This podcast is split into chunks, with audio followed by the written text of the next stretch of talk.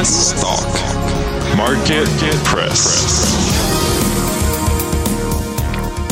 さあということでございました。始まりました。新年一発目ということでございましてよろしくお願いいたします。よろしくお願いします。こんばんは八木ひとみです、えー、2024年最初の放送ということでこの時間 US ストックマーケットプレスをお送りしていきます、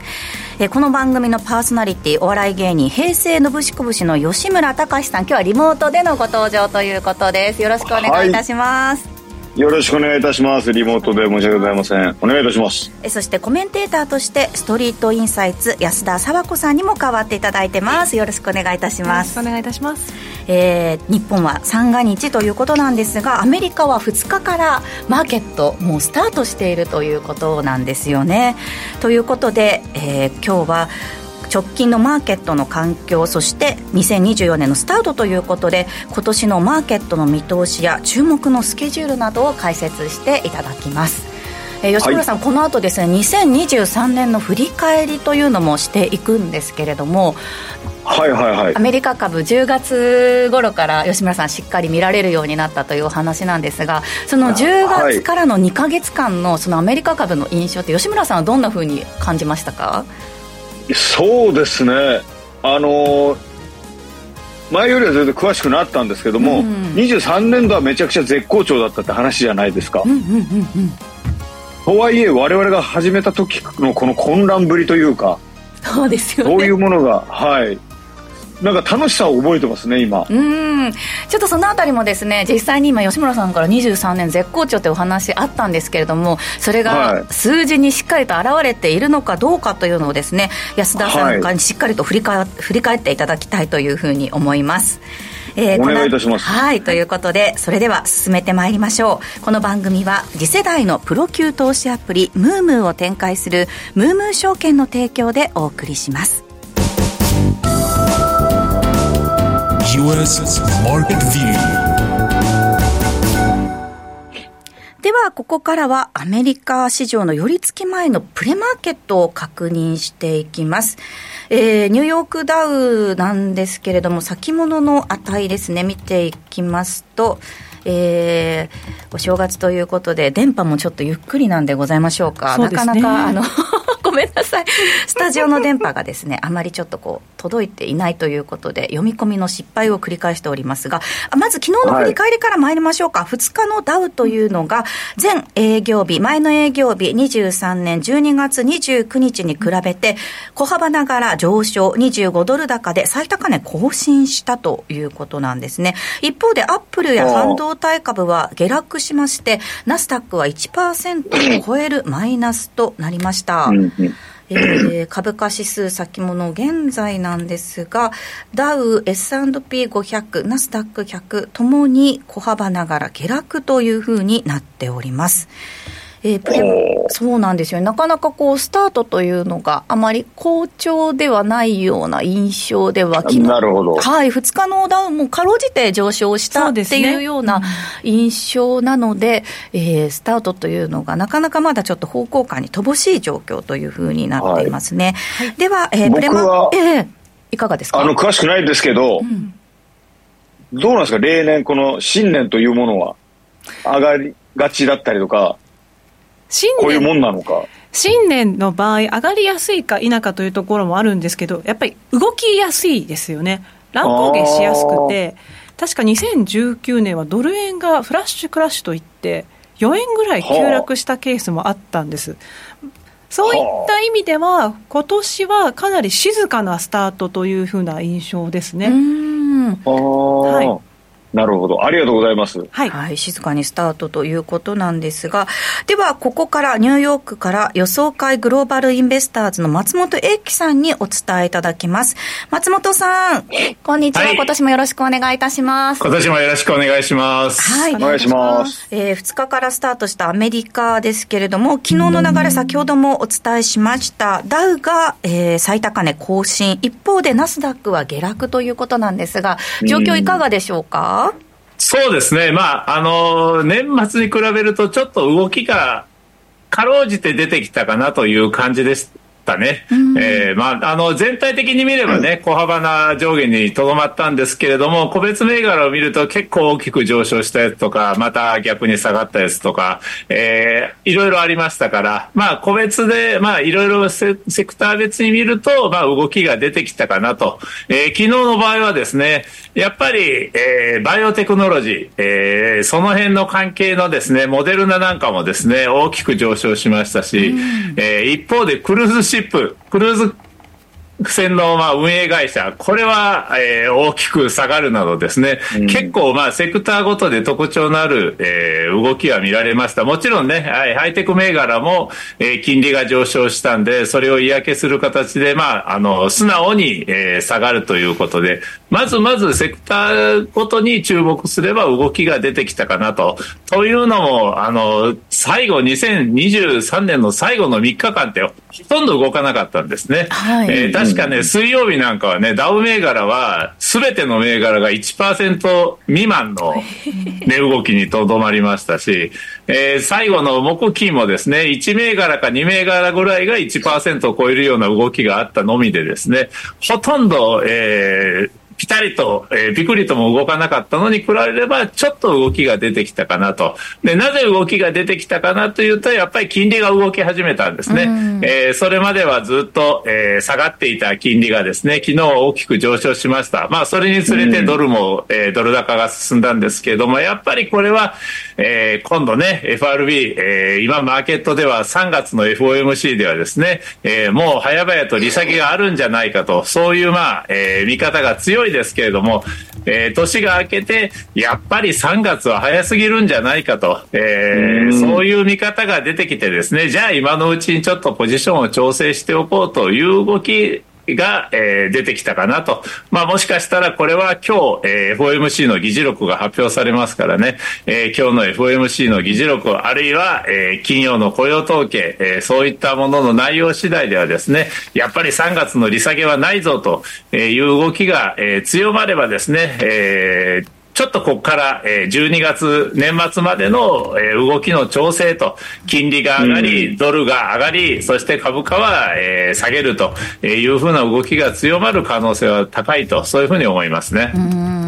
今、あの、松本さんからもお話ありましたけれども、日本時間の4日の午前4時ですね、12月の FMC の議事要旨出ますし、えー、この後、そのジョルツと、あと ISM の製造業ですね、景況感指数というのも出るということで、結構足元、その指標関係の材料というのが多いですよね。うんそうですね。まあ、あの、月始めっていうのはね、えー、雇用統計まで結構いろいろと出てくるもんなんですけれども、まあ、えー、今回はやっぱりちょっとね、えー、年末までのその、早期利下げの織り込み度が強かった分ですね、内容次第ではその反動が出る可能性が高いから、ちょっと気をつけた方がいいと思いますね。うん。そう考えるとね、年明け若干こう、あの、仕事始めっていうムードの日本にとってはちょっとびっくりするような動きになる可能性もあるということですよね。そうですね。まあ、アメリカはね、もう、あの、2日から普通に仕事してますからね、みんなね。うん、えー、まあ、あの、ね、大晦日とお正月っていうのは結構ね、ハッピーニューイヤーって騒ぐんですけれども、えー、まあ、あの、その後はね、あの、何事もなかったように2日からみんな仕事をしますから、うん、まあ、えー、そういった意味ではもう臨戦態勢は整ってるかもわからないですね。そういった意味でやっぱり今日の経済指標、そして議事要旨ですね。うん、えー、特にね、えー、このの前の FOMC ではパウエルさんがですね、えー、会見でですね、あの、利下げの議論があったというふうに発言しているだけにね、えー、ちょっとどんな議論があったのか、まあ、議論があったというだけじゃね、えー、タカ派的な議論かハト派的な議論かも分かんないんでですね、その辺も含めて、本当にどういう議論が FOMC の中で行われたのか、えー、まあ、あの、それが、まあ、一つ、この3月の利下げがあるのかないのかの、まあ、鍵を、えー、ヒントを与えてくれる可能性がありますから、結構今回の、えー、議事要旨の発表というのは、マーケット注目を集めると思いますね。ってことは、松本さん。はい。あの、この番組10月ぐらいに始まったじゃないですか。ええ。その10月から今日までの中では、じゃあトップレベルの要注意の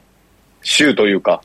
そうですね、まあ、10月に始まってからここまでっていうのは、基本的に金利が下がる期間だったわけですよね、ずっと、本当にずっと金利が下がり続けていて、まあ、それを交換する形で株式市場は上昇し、えー、まあ、極めつけがこの前の FOMC でのパウエルさんのあの、会見だったと思いますけれども、まあ、それがとりあえず、ここへ来て、えー、一旦停止かなと。まあ、もちろんね、3月に本当に利下げをする準備が整うのであれば、えー、この流れが続きますけれども、ちょっとやっぱりね、時間的にもうあと3月の FOMC までは2ヶ月ちょっとしかないわけ、2ヶ月半ぐらいまでしかないわけですから、まだインフレが高いことを考えれば、3月利下げっていうのはやっぱりちょっとないんじゃないかという見方の人も強いで多いですから、えー、その辺のところがやっぱいやいやそれでもやっぱり3月は利下げやるんだという見方の人と無理でしょうという人がまあここから先は結構ポジションを奪い合うというような展開になるんじゃないですかね。うん、なるほどそういったマーケットのこう迷ってる雰囲気というのが、まあ、金利の今お話、ちょっと動き始めたっていう話もありましたけれども、為替、ドル円の動きも結構、なんですかね、先ほどちょっと一瞬143円台まで、えー、円安に傾いた、ドル高に傾いた部分があったんですけれども、また142円台80銭まで戻してきたりとか、ちょっとこう、気迷いムード的なところはありますよね。そうですね、まあ、為替に対してはやっぱり、えー、かなり不安定な状況が続くと思います。またね、えー、特にドル円の場合はですね、えー、まあ、あの、FRB の、えー、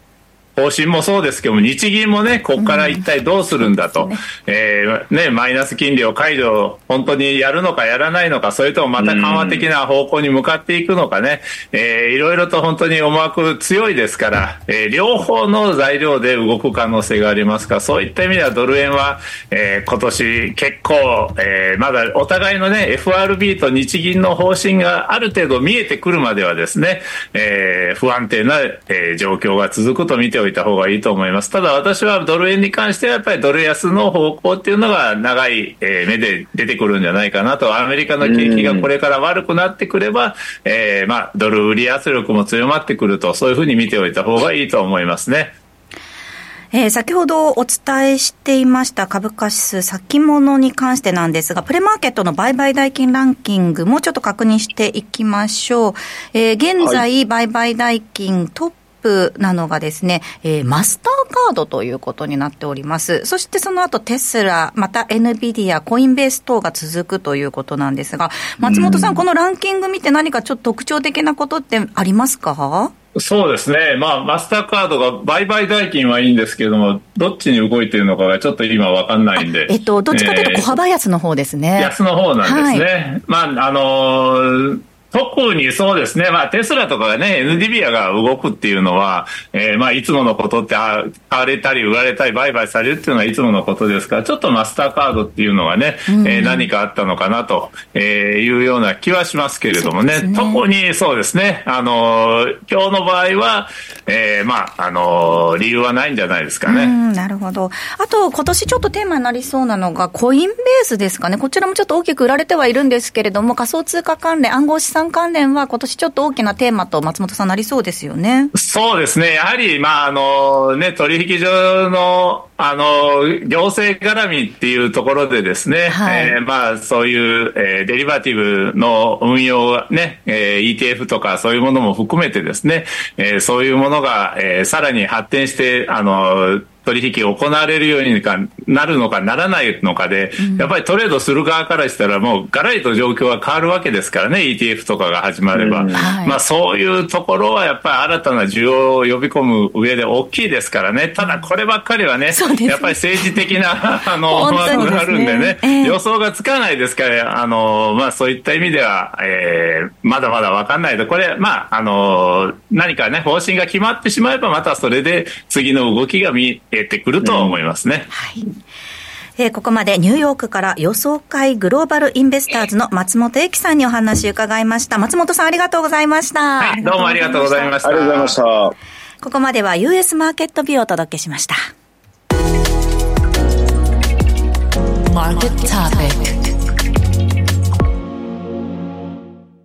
どうも、失礼します。続いて、マーケットトピックのコーナーです。えー、押さえておきたいテーマ、話題、個別銘柄について、安田さんにお話を伺っていきます。はい、まずは、2023年のアメリカ株の振り返りということなんですが、はい、えー、早速資料を見ながらということです。先ほどね、はい、あの、吉村さん冒頭でお話ししてました、アメリカ株、年間では大変調子が良かったということなんですが、それが、本当数字で見たらどれぐらいなのかということで、早速見ていきたいと思います。はい、ご覧いただきましょう。気になります。そもそもですね、10月に番組開始しまして、10月末に S&P500 は高値、7月につけた高値から10%下落して、調整相場に入ったんですよね。うんうん、それからね、はいはいはい、その後、怒涛の上昇気流に乗ったわけですが、蓋を開けてみたらどうかということで、スライド2枚目ご覧ください。ナスダックに至りますと43.4%高と。もう今年、今年辰年ですけど、昇竜のような勢いをすでに 見せていたわけですね。はい。はい。で、S&P500 で24.2%高。で、続いて、ダウが意外と、えー、次に来るかと思いきや、うんうん、ダウ輸送株が強くて18.7%高。その後、中小型株のラッセル2000が15.1%高。最後にダウで13.7%高となっていました。で、これには一応理由がありまして、ナスダック43%高と申し上げましたが、昨年の下落が33%安だったんですね。へこみが大きかったですね。へこみが大きかった。はい。という事情になります。で、実際に S&P500 も前年はかなり弱かったんですよ。18%安だったから、はいはい、こういった反動がまず大きいというところが一つですね。あと、あの、先ほど松本さんのお話で、あの、ちょっと動きが出てきたという話ありましたけど、それまたあの、個別銘柄でまたお伝えしますが、結構セクターでも買われたセクターとそうでなかったセクターがもちろんあるわけですが、はい、そういった反動が出やすい年だったということが分かります。はい確かに、このね、なんかあの、年末ちょっと、なんとなくそのダウだけが好調だったようなイメージがありましたけど、はい、年間で見ると、ナスダック 4, 4割超えてるっていうのもびっくりですよね。11月からの上げ幅がすごかったですよね。はい。いや、そうですね。はい。で、あんまり、はい、あんまりない上げ幅ですか、これってやっぱ。やっぱり大きかったですよね、2023年の上げ幅。で、2020年もやっぱり40%上がっていて、それはやはりコロナ禍で、えー、リモートワークだったりということで、やっぱり IT に依存する生活が続いたと、巣ごもりということもあったので、ナスダック好調だったんですが、いや本当に稀に見る好調さだということが分かります、うん、ちなみに過去5年間、2019年からの平均で見ると、ナスダック22%高なので、うん、スライド2枚目、すみません、3枚目ですね。次のページですね。はい。はい、で、ご覧になっていただきますと、やはりその、2020年高かったんですけど、で2023年も40%を超える上昇幅だったんですが、過去5年間で見ると、まあ、やはり大きかったということが分かります。うん、で、過去5年間で最も強かったのは、もちろんナスダック、2番目は S&P500、で3番目にダウ輸送株、ダウ、ラッセル2000という形になっています。ラッセル2000というのは、中小型株が集まってる指数なんですよね。はい、はい、そうですね。はい。そうなると、やっぱり中小型のあのパフォーマンスっていうのは、過去5年間では一番良くなかったっていうことよくないということが見て取れます。あのあと、内需、米国内需関連が強いということですね。で、ナスダックだとやはりマグニフィセントセブン、S&P500 も入ってくるということで、やっぱり強かった。ダウ輸送株はやはり、まあ、生活必需品というところもありましたし、あと、2000年以降、コロナ禍から正常化に向けたその時のその正常化の恩恵を受ける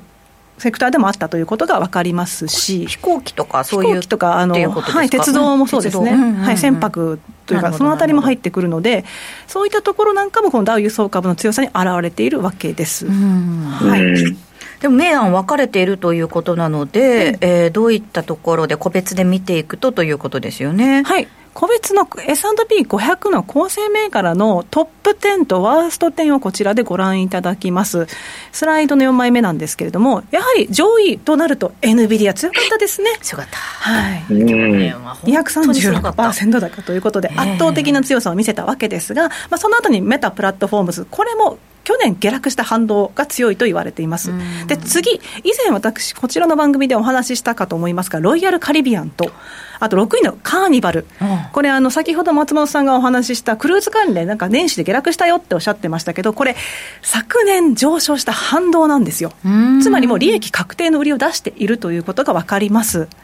あとですね、注目は、そういった NVIDIA だったりですとか、AMD といった AI 関連以外に、意外とアナログで強かったのが、住宅関連です。住宅関連、うん、住宅金利が7%に上昇してしまって、うん、住宅の需要って落ちるっていうふうに思われたじゃないですか、うん、なぜ住宅関連が強いかというと、アメリカは日本と違って、高齢化社会がそれほど進んでますが、日本ほどではない、はい、で人口ピラミッドで言いますと、えー、いわゆるミレニアル、ジェネレーション Z が大体人口の25%超えるぐらいとなるんですね、うん、でベビームーマーを上回るぐらいなんですよ。うん、となると何が起こるかというと、いわゆる世帯を作って家を買いたい層が増えるんです。はあ、なのですが、アメリカで住宅在庫非常に今、逼迫してるんですよ。なので、住宅建設が高値で売れるよねということで人気だったわけです。新築が増えてる。新築ということですね。はい。増やさなければならないということで、そういったところで住宅関連も実はトップ10に入っており、2倍以上のリターンを遂げてたんですよ、ね。はい。ここ意外と穴場だったかと思います。ちなみにずっとその金利が高くなるから住宅関連やばいんじゃないかっていう話の方がよく聞こえてきてましたけれども、うん、蓋開けてみるとっていうことですよね。そうなんですよ。はい。あとやっぱり言われるのが、えー、そうですね、パロアルトネットワークス。これはですね、どちらかというと、そのテクノロジーなんですけど、サイバーネットワーク、サイバー関連ですね、いわばサイバーセキュリティ。なので、今って割とそういう犯罪が多いと言われていますから、企業へのね、うん、とそういったこともあって、こういった銘柄が強いということが分かります。はいはい、一方で下落したのは、先ほどね、松本さんもお話しされてましたが、モデルナとかファイザーとかのやっぱ下落がここはなぜかというと、分かりますよね、コロナワクチンで、はい、上がった分ってことですよね。コロナワクチンで上昇していた分が、経済正常化とともに、まあ、剥落したということで、マイナス幅が大きかったわけです。うん、というわけで、まあ、その来年売られた分、年始は買い戻されたと。いうことになります。はい、続いて為替の方も確認していきましょう、はい、ドル円ですけれども、大きく動いたイメージありました、はい、こちらはね、年足でローソク足お見せしてまして、青線が陽線ですね、上昇したとき、陰線は赤、下落したところをお示ししてますが、今回3年連続で上昇して、ドル円は2023年7.5%高でした。結局ね、あのー2022年12月の YCC 修正で、マイナス金利解除かというふうな話がありましたが、日銀の金融政策決定会合では当然ながら解除はされずということで、粘り強く金融緩和を続けるという話でしたけどね、はいはい、ご覧ください、あの6枚目のスライドなんですけれども、ご覧の通りですね、これ、えー、去年の日銀金融政策決定会合のドル円の様子です。基本全部ドル円上がってたんですよ。なので、去年は割とその円が買い戻されるんではないか、つまり下落するのではないかというような予想もあったんですが、見事に裏切られた形となりましたということですね。で、というとは言いつつ、上田総裁もそろそろね、あの角度が出てきたということで、はい、ね、好循環、物価と賃金の上昇の好循環が2%に向けて実現する角度が上がってきたというふうなお話もあるので、うん2024年こそはと思いますが、どうなるんでしょうか。はい、ということで。なるほど。はい。この2023年の振り返りを踏まえてですね、はい、この後は2024年のマーケットの展望を安田さんに伺っていきます。はい、ここまでマーケットトピックお伝えしました。ムームー証券からのお知らせです。投資家の皆様、金融情報アプリムームーをご存知ですか？金融情報アプリムームーは、ナスダック上場企業のグループ企業であるムームー証券株式会社が提供する次世代の金融情報アプリです。ムームーアプリの一番の魅力は、世界中の様々な情報、ビジュアル化された分析データをリアルタイムで確認ができる点です。即時性の高い情報で投資家を徹底サポートします。また、初心者から上級者まで、あらゆる投資家が活用できる充実した機能を搭載。機関投資家の動向では、ウォーレン・バフェット氏をはじめ、世界の有名なファンドが売買する銘柄の確認ができます。これらの機能を備えた金融情報アプリムームーは完全無料でダウンロード、使用が可能。プロ並みの株式情報を提供いたします。お手持ちのスマートフォン、タブレットからアルファベットで MOO、MOO とご検索ください。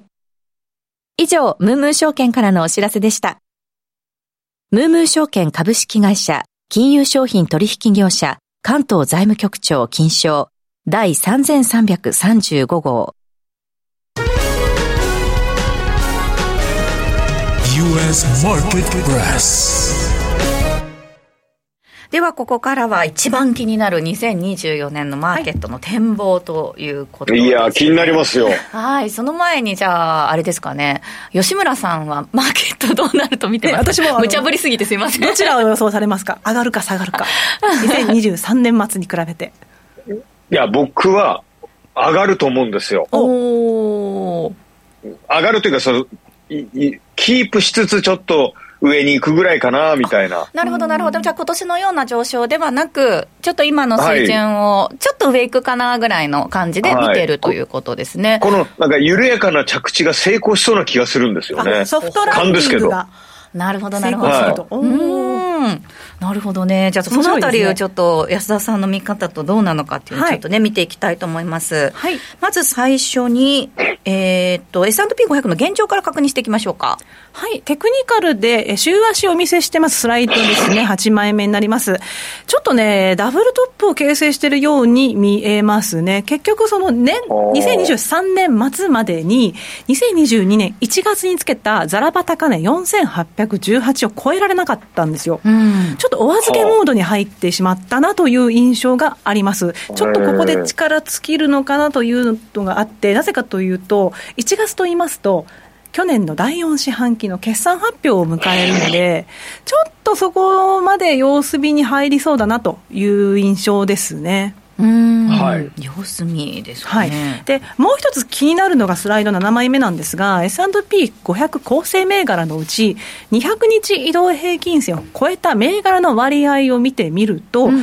直近1月2日で一時79%を超えてですね、これ2021年9月以来の高水準なんですが、緑の線が200日移動平均線超えの個別銘柄の割合です。えー、緑の線がそうなんですけど、70%でちょ真横に1本線引いてるんですが、はい、70超えてくると、ちょっぱ下がってきてるの分かりません、うんうん、予測足下がってますよね。はい、なので、今79で、ちょっとまた年始も下がってますが、やっぱりちょっと200日移動平均線、かなり買いが広がってきたので、一循環が出てきたのかなというように見えます。そういった影響もあって、年始弱いのかなということですよね。はい。なるほど。あ直近の足元はそういった状況ということなんですが、はい、では2024年大きなテーマとなるのはどういったことかということから見ていきましょう？はい。今年2024年のテーマといえばやっぱり吉村さん。何でしょう、はい、アメリカの。テーマですか？アメリカの。利下げですよね。利下げがあるかないかなるほど、そうですね。やっぱり利下げがあるかないか、もちろん大統領選もあるんですが、マーケットに直接影響を与えそうだとなると、FRB が本当に利下げをするのかというところになってくるかと思うんですが、過去、1974年以降です。ね、利下げを開始してから1年後、指数別でどうなったかっていうのを見ますと、なんと、ナスダック、S&P500 って、11回のうち9勝2敗なんですよね。勝ち越し。うん、だいぶ大きく勝ち越ししてます、はい、9勝2敗だったら、はい、いいピッチャーになれますよね。欲しいぐらいですよ、うち。うん、本当ですよ。沢村賞間違いなしです。えー、7勝貯金ね、あるんだったら最高ですよね。最高ですよね。えーうん結構な勝率ですよね。そうですよね。で、やっぱり一番上昇するのがまたナスダックで、平均リターンは15.8%高となっています。で、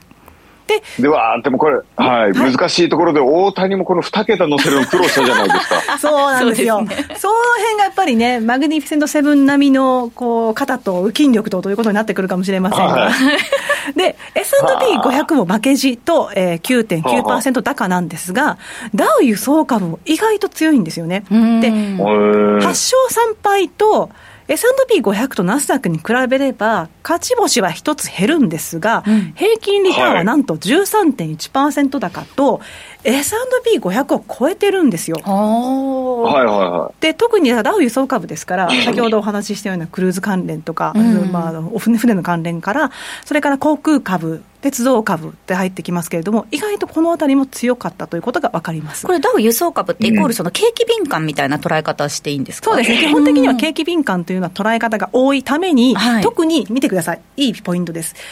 IT バブルが崩壊した2001年、2007年9月、はい。サブプライム問題、後、リーマンショックが起こった時この時2つともやっぱ下落してるんですね、さらに2019年7月の予防的利下げでも、やっぱり下落してたということで、景気敏感の影響が出やすいということが分かります。うん。じゃあ先ほどね、吉村さんがあの今年もしかするとそのソフトランディングなんじゃないかっていうふうなところを踏まえると、あの堅調というか、そこまで悪くならない。悪くならない可能性があります。ということでダウはどうかというと、意外とですね、えー8勝3敗ではあるんですが、11.9%高と、ダウ輸送株よりは劣るパフォーマンス。で、やっぱり最弱はラッセル2000で、えー指数が導入したのがちょっと遅くなってるんで、えーまだ少ないんですが、3勝4敗で負け越し。しかも、上平均リターンは3.1%高と非常に低いということで、ちなみに2024年は小型株の復活という指摘もあるんですが、うんちょっと景気次第ではわからないなと、ちょっと怖いなという部分が残る、アノマリーではそう読み取れます。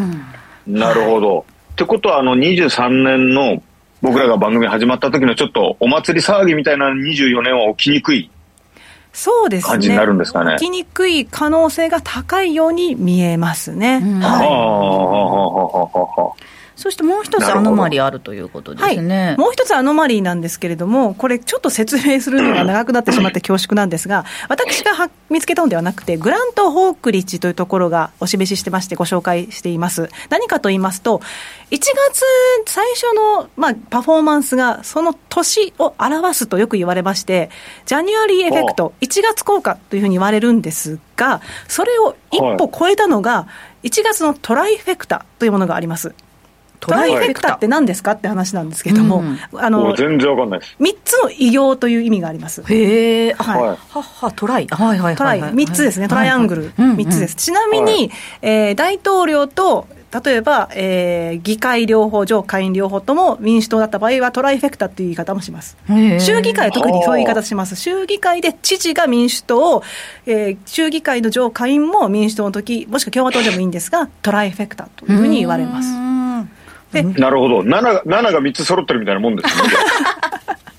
まあ、それはある意味トライフェクト。3つ揃ってるのははい OK ということで、はい。はいはい。なんですけれども、これ何のトライフェクタかというと、一つ目は、まずサンタラリーです。うんうん。で、サンタラリー。はい。はい。二つ目は、1月の5営業日がプラス。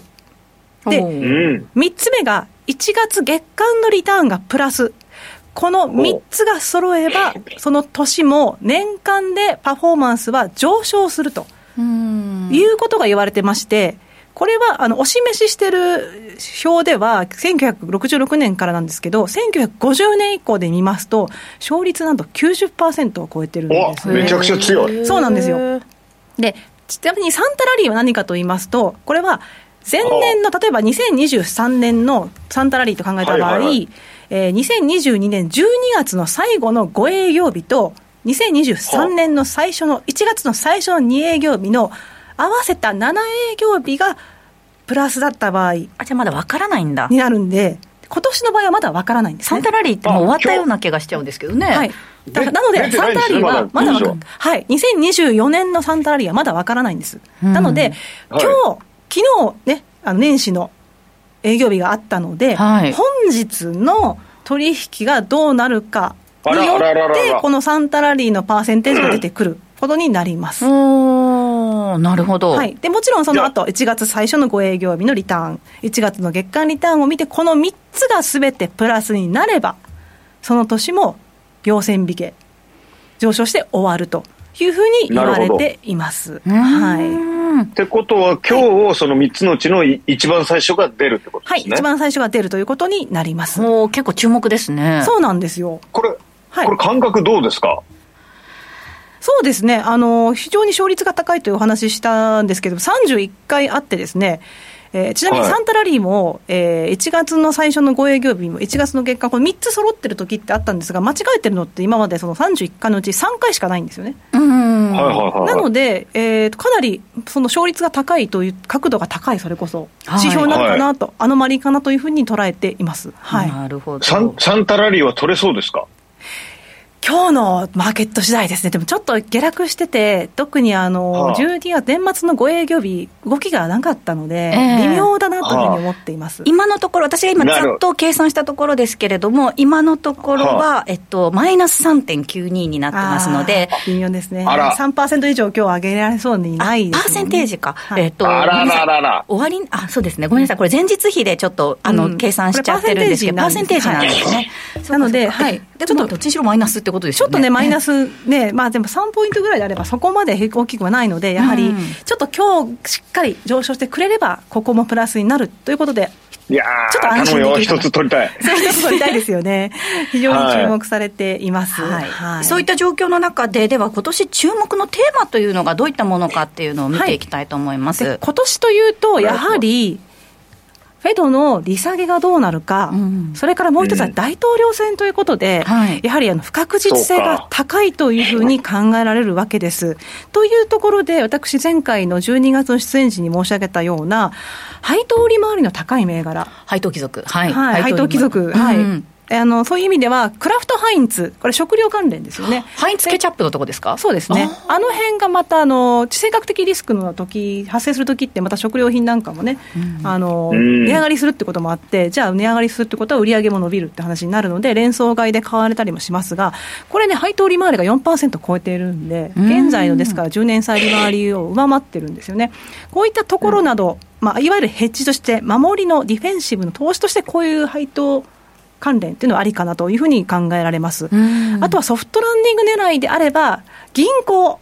あの銀行ってパフォーマンスめちゃくちゃ悪かったんですよね、シリコンバレー銀行の破綻の影響で。去年で、それがもし、アメリカ景気がソフトランディングして、銀行タームファンディングプログラムという資金供給プログラムが続くのであれば、銀行株買い戻されてもいいのかなというふうに思います。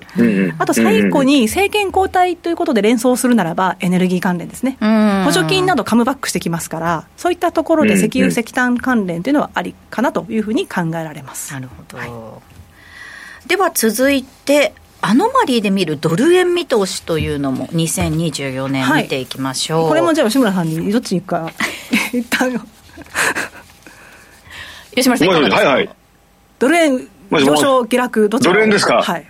うえーむず。松本さんはちょっとね円高かな緩やかな円高かなドル安円高っていうふうにおっしゃってましたよね。ドル高はいはいはい。そうですね。いやなんか僕らが始めた時にはもうすごい円安だったじゃないですか。150円、1円の91銭まで来ましたからね。はい。はい、それがここまで来たんですから、なんか135円とか、ね、それぐらいは愛おしいなと願望。願望だったらもう100 130円前半切ってぐらいぐらいの願望ありますけど、ね、なんか円高に行きそうな雰囲気も。そ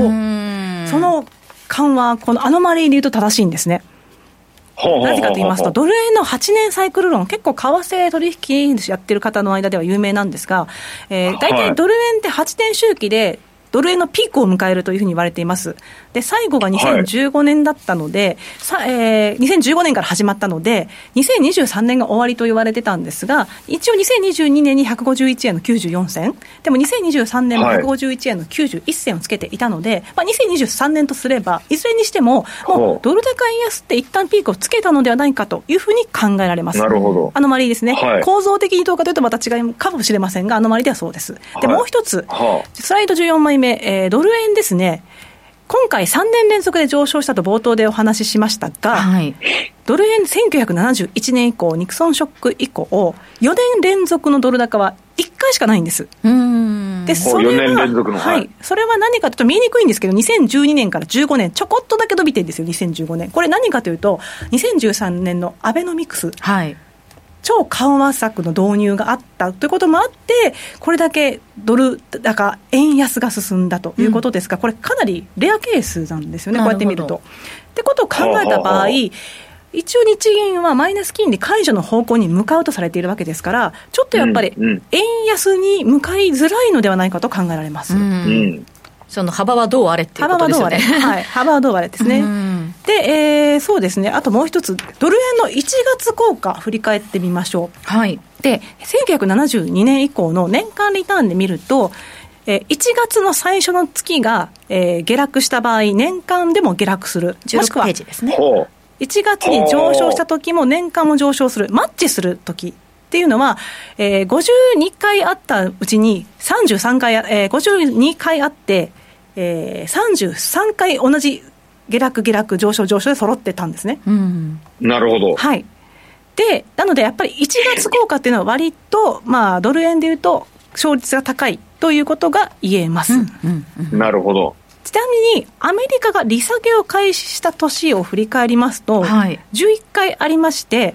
実はもっと勝率が高くなって、えー9勝2敗になるんですねん。で上昇、上昇、下落、下落がマッチする回数が11あ、えー9回あるわけです。ええはい。ということは1月のこの状況っていうので、はい。まあ、年間のパフォーマンスっていうのがなんとなく決まるっていう確率が高いってことですよね。そういうことですね。かなり高いですよね、はい。1月効果。で、利下げした、開始したとして、今年開始したとして、はい。その場合のはい。年間の上昇率の平均は9.7%高になりますが、うんあらあら。はい。あ逆に下落する場合、年間の下落率平均は11.8%安となって、下落した時の方が大きくなるんですよね。なるほど。ということが分かります。でもどちらにしろ結構ボラタイルな感じですよね、うん。まあ、年間で見ますとやっぱりそうなりますよね、うん。今年7.5だったんで、ちょっとやっぱそれよりは大きくなりそうということが分かります。なかなか波乱の円相場となりそうですね、えーここまで US マーケットプレスお届けしました、はい。ムームー証券からのお知らせです。ナスダック上場企業のグループ企業であるムームー証券株式会社は、アメリカ株取引を開始しました。ムームー証券のアメリカ株手数料は、どの銘柄でも200株までの売買は一律税込み2.18米ドルで注文ができます。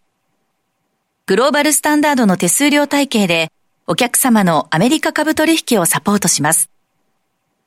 取引可能なアメリカ株銘柄はおよそ7000銘柄となっております。また、業界初のアメリカ株24時間取引が可能。急な株価変動にも迅速に対応できます。アメリカ株投資の強い味方、ムームー証券をぜひお試しください。ムームー証券が扱う商品等には価格変動等により元本損失、元本超過損が生じる恐れがあります。投資にあたっては契約締結前交付書面等の内容を十分にお読みください。ムームー証券株式会社、金融商品取引業者、関東財務局長金賞第3335号。使って得するムームーアプリさて、このコーナーは、ムームー証券のアプリの特徴や使い方を紹介していくコーナーです。ぜひ皆さん、アプリを一緒に触りながらお話聞いていただけると分かりやすいと思います。では、ここからは、ムームーアプリプレゼンター、坂本麻子さんにお願いいたします。よろしくお願いしよろくお願ます。吉村さん、今年もよろしくお願いします。あ、お願いいたします。お願いします。さあ今日はですね、ムームアプリのムーコミュニティ機能をご紹介していきます。はい皆さん、ムーコミュニティ活用できてますか？ムーンコキ。実はですね、ムーコミュニティでは、ムームー証券はもちろん、ラジオ日経やパンローリングなどの媒体や団体、そして個人の方々などが情報を発信してくれています。皆さんのお気に入りを見つけて、フォローしてみて、日々の投資に役立ててみてはいかがでしょうか？もちろんですね、使い方はとっても簡単です。年末年始を挟みましたが、吉村さん、皆さん、アプリのアップデートはしっかりできてますでしょうか？できます。ああ、なるほど。大丈夫です。ですか？吉村さんお願いしますね。はい、毎日更新されてますのでお願いします。はいお願いいたします。それでは、ムームーアプリの画面で見ていきましょう。はい。はい。まずは、ムームーアプリを開いて、下のタブの右から3番目の MO を、ムーをクリックしてください。はい。はい、おそうしますと、一番上に5つ選べる項目がありますので、左から順に説明していきます。まず、この、フォロー中というタブでは、フォローしているユーザーの投稿を閲覧することができますので、お気に入りのユーザーをフォローしてください。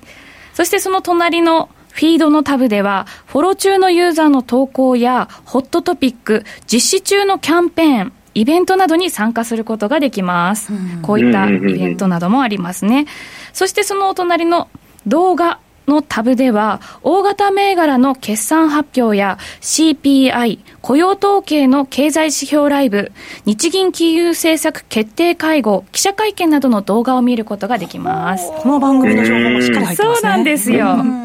そしてですね、このプレミアという方に行きますと、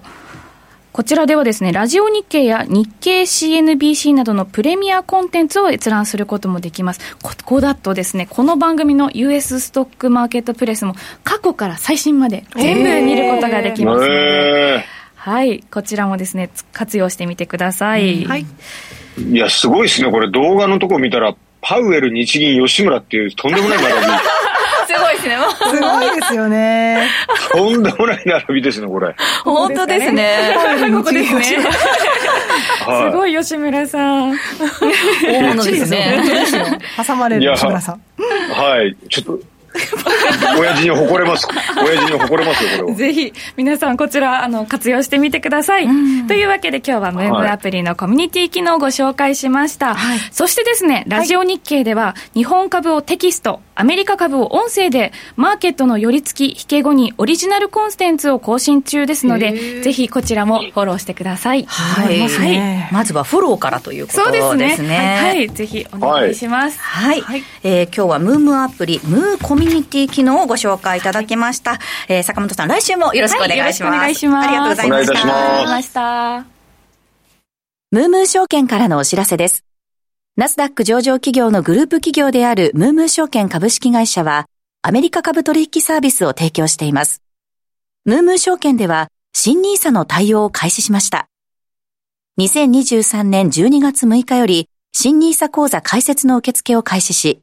2024年1月18日より、新ニーサ講座での取引が可能となる予定です。また、お客様の取引内容に合わせて選べるベーシックコース、アドバンスコースの2種類の新手数料体系を開始。2つのコースとも業界最安級の手数料を実現しました。そして、2023年12月6日から2024年2月29日までの間、ムームー証券はアメリカ株取引サービス強化記念キャンペーンを実施しています。キャンペーン期間中、入金条件を満たしたお客様は、累計入金金額に応じて相応回数の抽選に参加できます。本キャンペーンは当選者に株式買付代金をプレゼントする仕組みとなります。各種コース、キャンペーンの詳細は、ムームー証券のウェブサイトをチェック。アルファベットで MOO、MOO とご検索ください。アメリカ株投資の強い味方、ムームー証券をぜひお試しください。ムームー証券が扱う商品等には価格変動等により元本損失、元本超過損が生じる恐れがあります。投資にあたっては契約締結前交付書面等の内容を十分にお読みください。ムームー証券株式会社金融商品取引業者関東財務局長金賞第3335号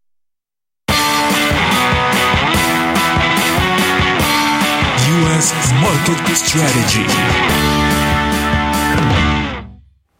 US マーケットストラテジー。このコーナーはアメリカ市場の今後の投資戦略を考えていきます。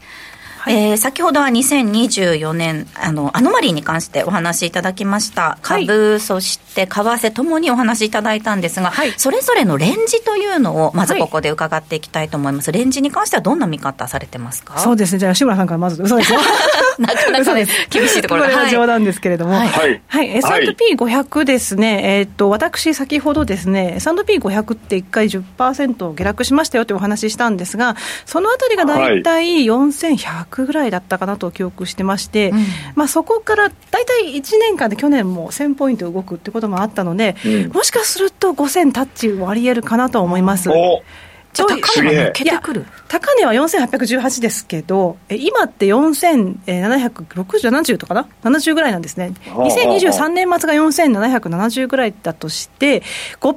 高でもう5000円超えちゃうんですよ。うん、なので、そうなると、意外といくかもしれないよねっていうことですよね。で、それのやっぱり結構大きな数字ですよね、5000タッチって。5000タッチ、ちなみにウォール街での、えー見通しは割とはい。5000超えてる方も多くてですね、ブルの予想ではすげ5200っていう見方もあります。かなり強気ですへね。ー。逆に弱いと強4200って予想もあるんで。幅がねばらつきはありますね。ただ、私のその例えば5000タッチっていうのはそれほどでも強気ではないんですよ。ほうほうほうほう。これ、ちょっとあのイメージとしてですね、チャート、年間のチャートで見ると、どういうふうな動きをイメージしていらっしゃいますか、例えばその、まあ、去年の動きっていうのは、そうのん年初、ちょっと低調で、ちょっと、なんですかね、あの年初春頃からガガーッと上がったイメージ、ね。うん。NVIDIA でババーッと上がっていったようなイメージありそうでね。ますすよね。3月に1回落ちて、それでまた戻してきて、10月に落として回ってきたんですけれども、あの年始はやっぱり去年の上昇がきつかったので、やっぱり弱くて当然だと思っているのが一つと、うん。うんはい。あとその松本さんのお話でもありましたが、3月の FOMC 利下げの期待、これが剥落した場合というのは、ちょっと落ち込みが強いのかなと思います。なるほど。あとその1月に発表される決算の内容ですね。うん。特にあの小売関連は弱かったですし、財の今、消費の需要が落ち落ちてきているので、そのあたりを考えたりすると、ちょっと1月から2、3月にかけては弱い方向もあり得るかなとは思いますが、うんそこから、えーソフトランディングに向かうという楽観が出てくる、あるいは、えーフェドがやっぱり利下げに向かうよとなってくると、安心感が出てくるかなというところで、9月手前まで上昇、サマーラリーがあって、うん秋もう一回下落して、年末ラリーに向かうイメージですね。なるほど、なるほど。はいはあ。で、もう大そこまで予想しますか。大統領選次第でうん上昇はあ上昇して、もしかしたら5000っていう数字が視野に入るかなと思っています。大統領選の結果次第では、そこまで伸びないリスクというのが考えられるかなということですね。では、その大統領選に関しても、ちょっとここから伺っていきたいと思うんですが、大統領選のそのアノマリーと現状分析ということですね。はいまずはアノマリーから。アノマリー、はい、大統領選イヤーですね、大えー大統領選、大統領任期4年ありますが、うん大統領選イヤー、もちろん4年目になりますね。うんで、えー何年目が一番高いかと言いますと、2023年に当たりましたが、3年目が一番高い。で、14%高という数字になっています。で、次に高いのが大統領選イヤーで7.5%高ということになります。つまり2024年ってことですよね。はいうんに当たるってことですよね。はい、ええで、えー、7.5%高というのを単純に2023年の終値から計算すると、5127という数字が出てくるんで、そうすると、5000ってそんなにっていうふうに思いますよね。確かになるほど。そこまで強気なわけじゃないってことですねっていうふうに考えられます。だからまあ、単純に計算すると、だから過去最高で2022年1月の4818超えていくんだろうなというふうに予想されます。もう一つですね、は、はいい S&P500 で見ますと、1928年以降、アメリカの大統領選イヤーというのは、18回上昇していました、24回中18回上昇していたので、勝率だってこれ75% 結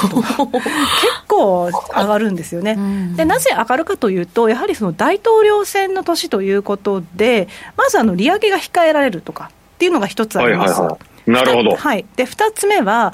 えー大統領選で選挙公約出てきます、そこでいろいろな減税であったり、逆にばらまきであったりっていうのが出てくるので、そこの期待値で上がってくるというのもあります。うんなので、大統領選イヤーというのは S&P500 上昇する回数が18回ということなんですよね。うんあじゃあ政策発表したら、こういった業界に恩恵があるだろうみたいなところから、ちょっと株価物色されて株価もが上昇したりとかっていうことですよね。そういうことですね。うんで、えー大統領選の年の S&P500 の平均のリターンは、1928年以降、7.5%高でしたが、うんうん上昇しただけ、この18回のところですね、ここの平均上昇率はどうかというと、14.6%高。ね、やっぱりしっかりしてますね。うんで、平均下落率もでも13.8%安となります。ただ、うんえー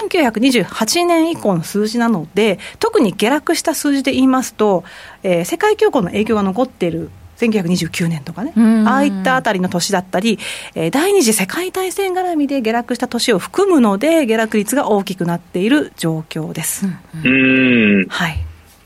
いや、今の話を聞いたら、これ、絶対上がるじゃないですか。アノマリーだけで申し上げるなら、はい上昇する可能性は高いのかなということですね。ははいただ不確実性がはい大きいということ大きいということは間違いないですね。ね。選挙は水物って言いますしうねん。そうですねはい。で為替に関しても見ていきましょうか。あすみません、1928年以降のえ民主党と共和党、どっちが勝利したときにどうかっていうところなんですが、えー24回の自民主党が13回勝利しています。で、うんえー回数で見ると民主党が多いんですが、平均のリターン、えーで見ると上昇率ですね。上昇率は実は共和党の方が高いんですよね。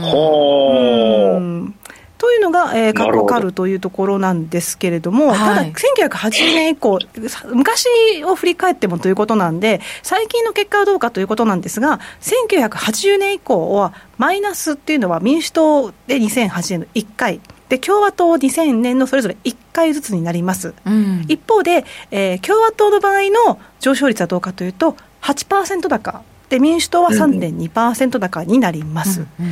でこの民主党の場合がちょっと下がってしまうのは、どうしてもやっぱりリーマンショックの2008年が効いているかなというところですね。はい、なるほど。あと2020年のコロナの時もね、やっぱりね、影響ありましたよね。そうですね。うん。続いて為替ですなるほどはい、為ね。替に見ますと、大統領選イヤー、1972年以降で見ますと、ドル円は7回下落しています、11回のうち7回ですね、はい、11回のうち7回下落。はい下落しています。ええあの小さい、ちょっとこのチャートで見えづらい部分も合わせて下落している状況なんですけれども、えー平均で見ますと、大統領選と年、ドル円はどういうパフォーマンスかというと、平均で0.4%安うんうん。になります。はい。で、下落した年の平均を見ると7.1%安。で、うん上昇した年は平均で11.3%高となって、はいまあ、上昇した年の方がその変動は大きいということが分かります。うんじゃあ、これを単純に2023年末の水準で当たり、当たりはめてみるとどうなのかというと、140円を起点に見ると、平均値0.4%下落なら134円。なので、吉村さんがおっしゃってた135円ぐらいっていうのが、ちょうど当てはまるわけです。うんあら、勘で言ってたのに。で、下落した年の平均でいうと130円、上昇した年の平均を当てはめると156円ということで、151円の94銭を超えるという予想になります。なるほど。あららららららじゃあ実際にその選挙情勢、ちょっと今、足元どうなっているかということで、簡単に見ていきましょうか。はい、えー以前も少しご紹介しましたが、えー現時点でトランプ氏の方がリード、優勢ということで、一時期は12月、バイデン氏との差は3.5ポイントと最大を記録しました。うん。はい、で今回あの注目されているのが、激戦州ですね、はい。特にはい。ペンシルベニア、ミシガン、ウィスコンシンといったラストベルト、うん。この辺りは製造業州と言われています。あとそのジョージアとアリゾナ、あとこのペンシルベニア、ミシガン、ウィスコンシン、ジョージア、アリゾナというのは、2016年にトランプを勝たせた州なんですが、うんうんうん2020年はバイデン氏を勝たせたんですよ。はい。なので、うん今回もどっちに触れるかで明暗が分かれるとなるほど。いうことが言われています。なるほど。ずっとニュースになってましたね、確かその当時。そうなんですよ。でね。で現在どうかというと、はい。この激戦州の7州全部でトランプ氏がリードしてるんですようん。ねえー？なるほど。なのでどうなるか。はりゃそうですね、本当にね、でもあのあさっき安田さんがおっしゃいましたけど、選挙は水物ですから、しかもこ,、まあここまでね、接戦だと、あのなるかなかなか本当にどうなるかわからないので、はい。えーちょっとアメリカ大統領選のニュースに関しては、はい。やはり今年はかなりしっかりと追っていかなくちゃいけないところになってきますね。ね。えーここまで US マーケットストラテジーお届けしました、さて番組そろそろお別れの時間が近づいてまいりました。この番組は次世代のプロ級投資アプリムームーを展開するムームー証券の提供でお送りしましたえーアメリカ市場なんですけれども先物ですね。株価指数先物簡単に見えますでしょうか、えー株価指数先物なんですが、えー揃って小幅に下落ということになっております、えーいや、上げてくれ、上げてくれ。そうですね、サンタラリーの話がありましたからね。ね、今日は大事な日ということで、この後午前4時、日本時間の午前4時に発表される FOMC 議事要旨というのにも注目が集まります。さてここまでのお相手平成のぶしこぶし吉村さんそしてストリートインサイツの安田沙和子さんでした。皆さんありがとうございました。ありがとうございました。ありがとうございました。それではリスナーの皆さんまた来週お耳にかかります。